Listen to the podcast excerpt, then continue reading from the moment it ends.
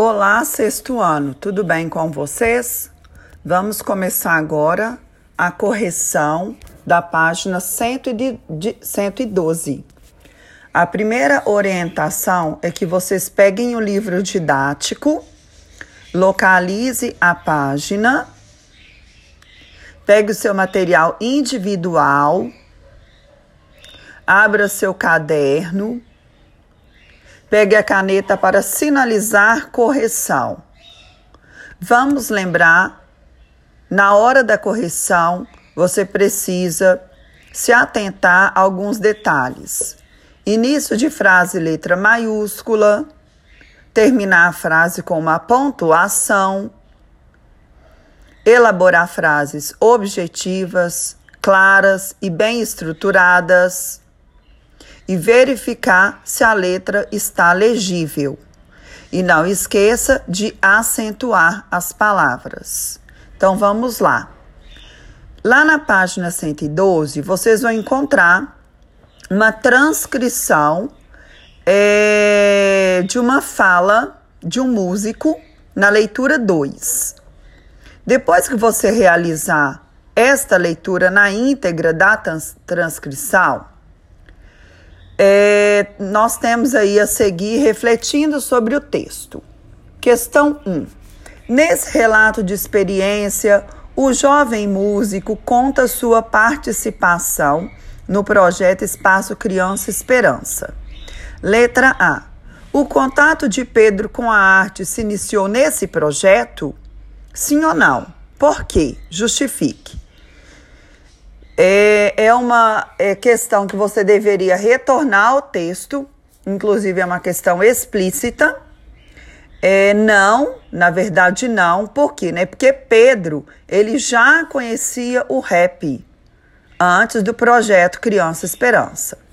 Então, respondendo, não, pois ele já conhecia o rap. Letra B. Quem o apresentou ao projeto? Quem o apresentou foi Pedro, né? Pedro foi, é, desculpa, Pedro foi apresentado ao projeto por Diego, né? O amigo de Pedro, então, que é o Diego. Na letra C, o que essa pessoa deixou implícito em sua fala quando disse: Então, tem um estúdio aqui, tem um pessoal. Vamos lembrar dessa palavrinha implícito. Quando a gente fala de implícito, logo a gente lembra de explícito. Então, explícito é uma, é uma informação óbvia, né? É, que está na que tá é claro. É, você é, lê o texto e você já consegue localizar.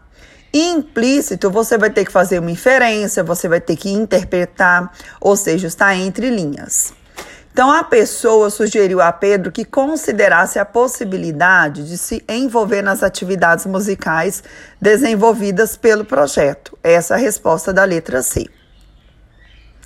Na letra D, segundo o relato, qual pessoa mais contribuiu para o desenvolvimento profissional de Pedro?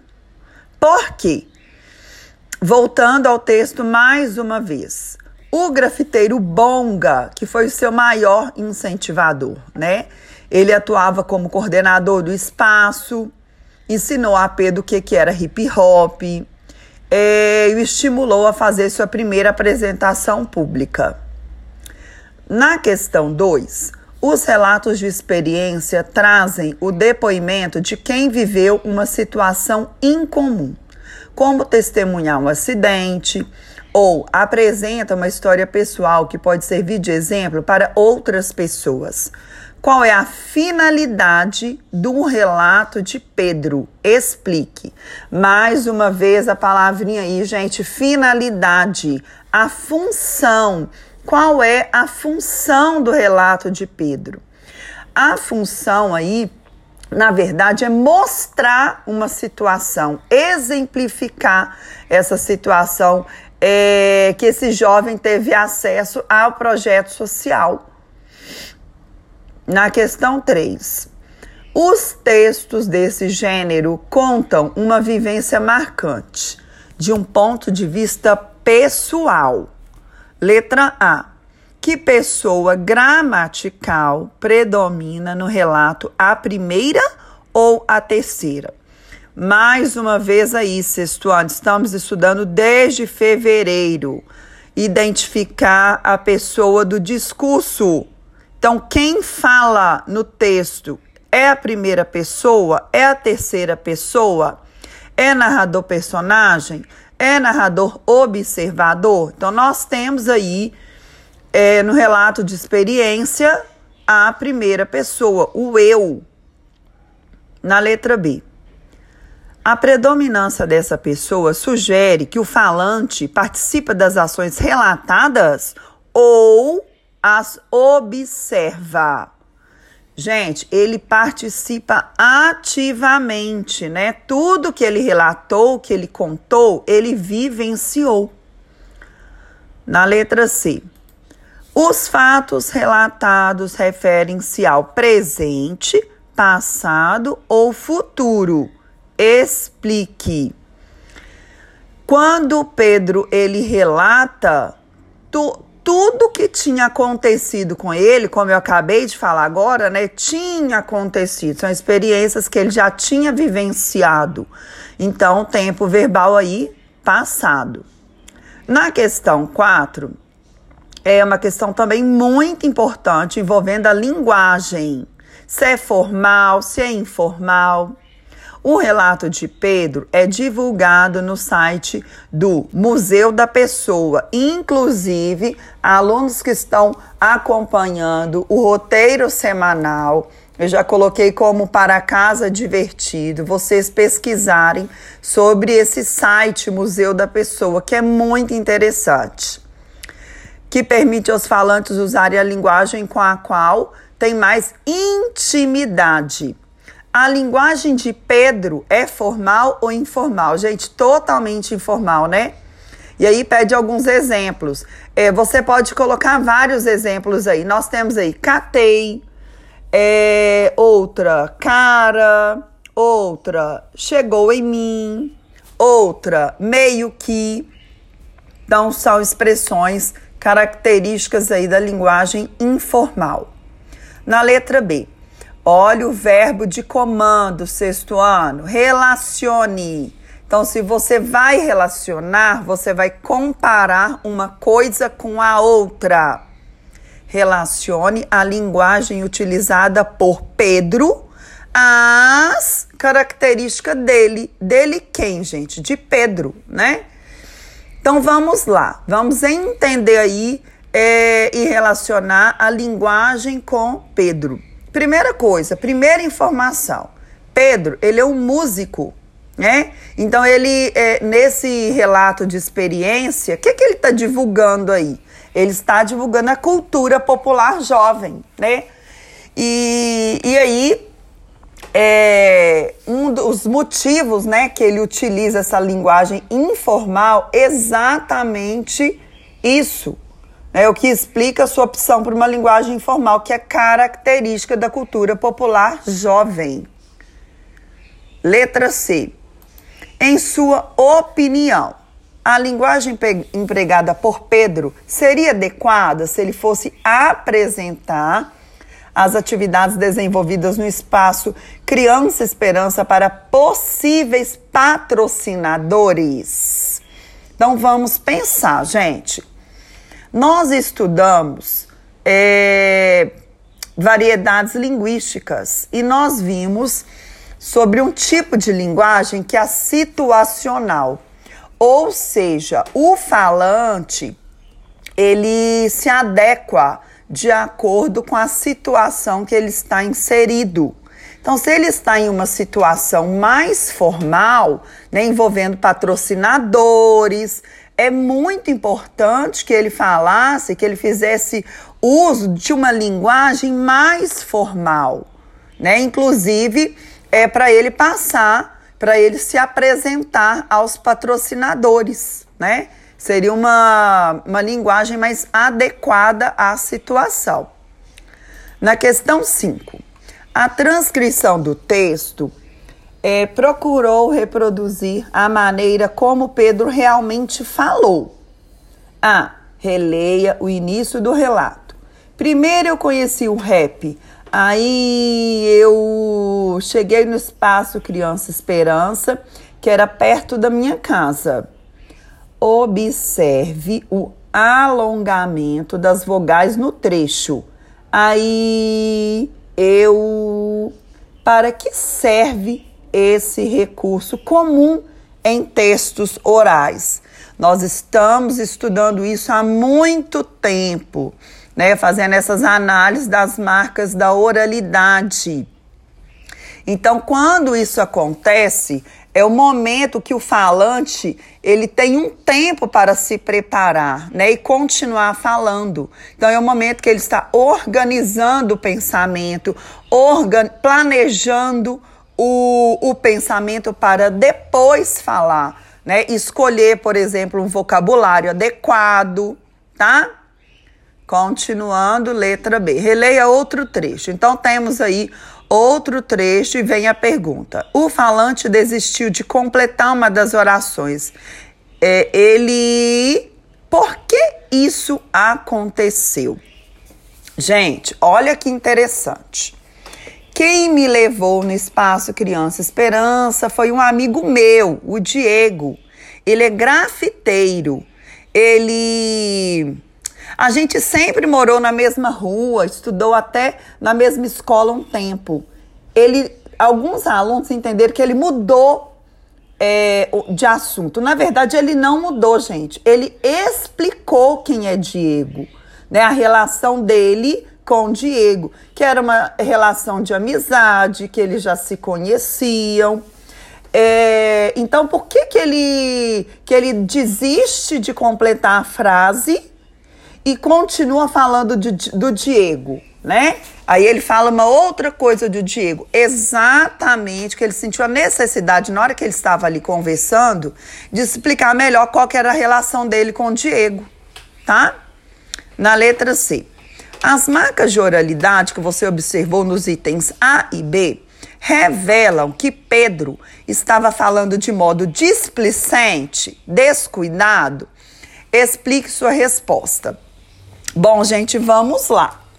É, alguns alunos colocaram que sim e outros não. Então vamos por partes. É, quando a gente percebe e analisa é, a fala de Pedro, nós vimos que tem muitas frases que são incompletas. Ele para muito, ele volta, e a gente tem que lembrar que isso são marcas da oralidade. E quando estamos conversando, né, é, até mesmo de acordo com a situação que tivermos aí inseridos, nós precisamos organizar melhor nosso pensamento para depois falarmos, né? Então a gente precisa ter esse cuidado. E, e, aí alguns alunos colocaram que, ah, que achou ele descuidado, às vezes um discurso um pouco confuso. Enfim. E agora vamos para o não. Os alunos que colocaram que não. Não porque é, essas marcas que ele é, cometeu aí são marcas típicas da oralidade mesmo, né? Que todos nós é, cometemos quando estamos conversando, esses alongamentos, as interrupções que revelam o processo de construção da fala, e, e isso não é uma atitude displicente. Então, eu gostaria de falar com vocês o sim e o não para você entender aí, tá? Na questão 6, Pedro não chega a explicar o que é um MC. O que é que o MC faz? Releia esse trecho. Ó, oh, ser MC, hum, MC significa tal coisa. O MC faz isso, a função dele é isso. E para você começar a fazer tal coisa, letra A. Copie as palavras ou expressões usadas para evitar a descrição das funções de um MC. Então você tinha que voltar nesse fragmento, nesse trecho e retirar essas palavrinhas ou expressões. Então são elas: tal coisa, e a palavrinha isso, que remete é, ao MC. Caminhando, letra B. Porque Pedro optou por não descrever as funções. Com certeza, gente, o Pedro não achou necessário, né? Na hora da conversa lá, ele não viu necessidade. Qual era o desejo dele? Mostrar a maneira como atua no projeto e não transmitir as informações que apresenta nas oficinas. Então, nós temos aí é, a interpretação desta transcrição. Lá na próxima página, página 115, se eu quiser aprender mais relações de causa e consequência. Gente, prestem atenção. É, essa, essas próximas páginas vão contemplar um assunto muitíssimo importante para você no Fundamental 2, no ensino médio e ao longo da sua vida estudantil. Quando nós estamos falando de conectivos, vamos entender. Os conectivos, que, que, o que são os conectivos? Simplesmente são palavrinhas ou expressões que interligam. Interligam o quê? Interligam as frases, períodos, orações, parágrafos e esses conectivos, eles permitem dar sequência de ideias, da sequência no seu pensamento. No caso, quando você está produzindo um texto, tá? Por exemplo, nessas próximas páginas contemplam os conectivos de causa e consequência. Então vamos entender é, o significado disso. É, esses elementos conectivos, para que, que eles servem? Eles servem para explicar as causas e consequências de uma ação, de um fenômeno. Então, nós temos vários conectivos que indicam causa e consequência. Agora que eu vou listar para vocês, vocês vão observar atentamente nos próximos textos quando estiverem lendo, não só em língua portuguesa, mas história, geografia, ciências. É, são eles. É, por causa de, por isso, em virtude de, como resultado, por consequência, por conseguinte, haja vista, já que uma vez que. Agora eu vou dar um exemplo para vocês é, identificarem. Por exemplo, eu tenho uma frase aqui, ó. Por causa da tempestade, foi cancelado o passeio escolar. Então, nós temos aí a presença do conectivo por causa. Por causa de, né? No caso aqui é da tempestade. Outra frase para vocês analisarem. O aquecimento global tem afetado diretamente o ser humano e os animais. Como resultado, temos a extinção de muitas espécies. Então, nós temos aí a presença do conectivo como resultado. Ok? Bom, gente, é, continuando.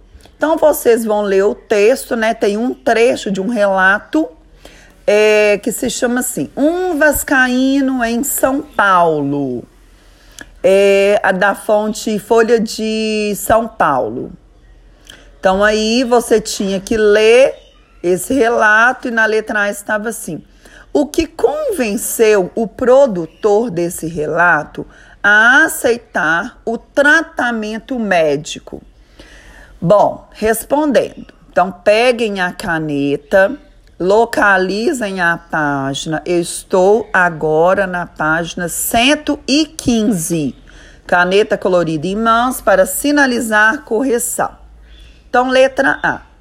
A promessa feita pelo pai, também vascaíno, de que o menino poderia conhecer os jogadores do Vasco caso permitisse que um catéter fosse colocado em sua veia para um tratamento médico.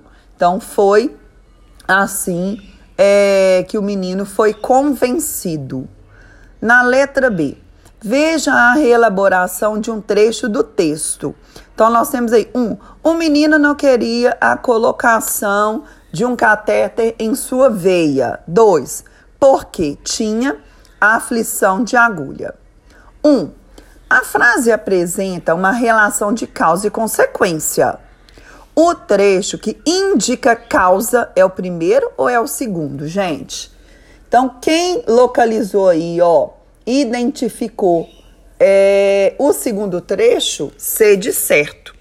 Porque tinha aflição de agulha, é a causa. Aí vem a questão 2, que eu falei com vocês anteriormente sobre os conectivos. Que palavra foi usada para estabelecer essa relação? Ou seja, qual é o conectivo dessa frase? É a palavrinha porque. Eu não falei com vocês agora que o conectivo nada mais é que uma palavrinha ou expressão que interliga né, as frases, as orações, os parágrafos. Então, o conectivo é, ele tem a função de ligar uma coisa à outra. No caso que vocês estão estudando agora, é causa e consequência. Então, respondendo aí a dois é a palavrinha porque. Letra C. Escreva um período juntando as informações a seguir na ordem em que foram apresentadas. Entre elas, use uma ou mais palavras que estabeleçam uma relação de consequência. Então vamos lá.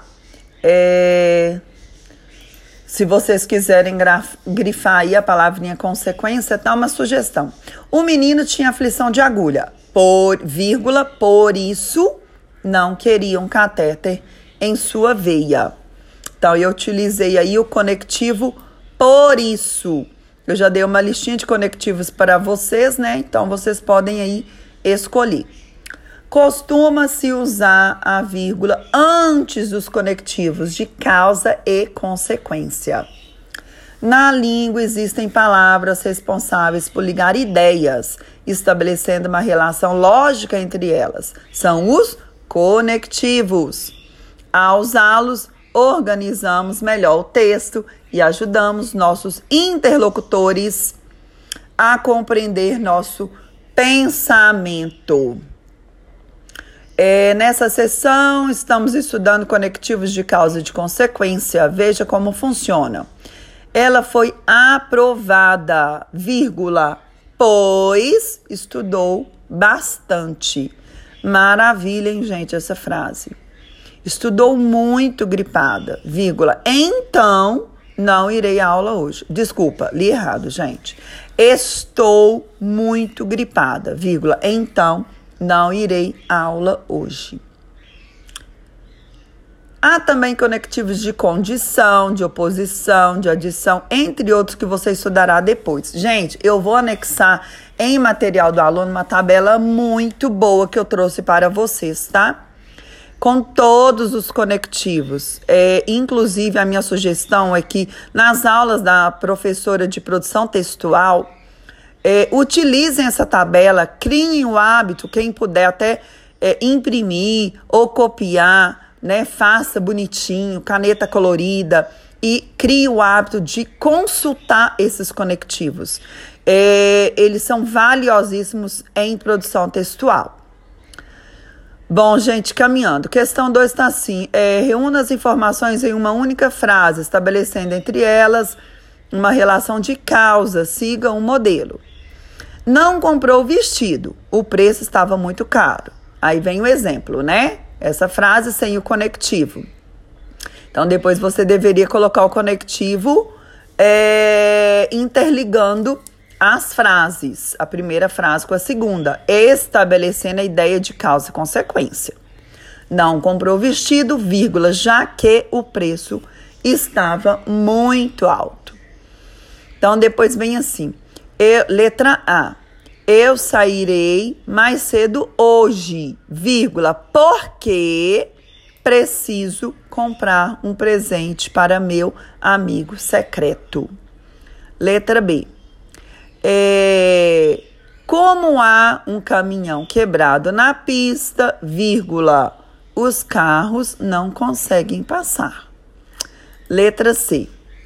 Será preciso limpar a sala novamente, vírgula, visto que uma criança derrubou a caneca de leite. Questão 3. Reescreva as mesmas frases, agora estabelecendo relações de consequência. Veja o modelo. É, sugestões. Preciso comprar um presente para meu amigo secreto. Então, a consequência. Portanto, sairei mais cedo hoje. Letra B. Há um caminhão quebrado na pista, vírgula. Por consequência, os carros não conseguem passar. Letra C. Uma criança derrubou a caneca de leite, vírgula. Então, será preciso limpar a sala novamente. Então, terminamos aqui essa página super importante sobre conectivos. Vamos criar o hábito de ler essa tabelinha que eu vou postar para vocês, ok? Bom, gente, então realizem a correção atentamente. Escutem é, o podcast que eu preparei para vocês de correção quantas vezes acharem necessários, ok? Um beijo para vocês e até mais. Tchau, tchau.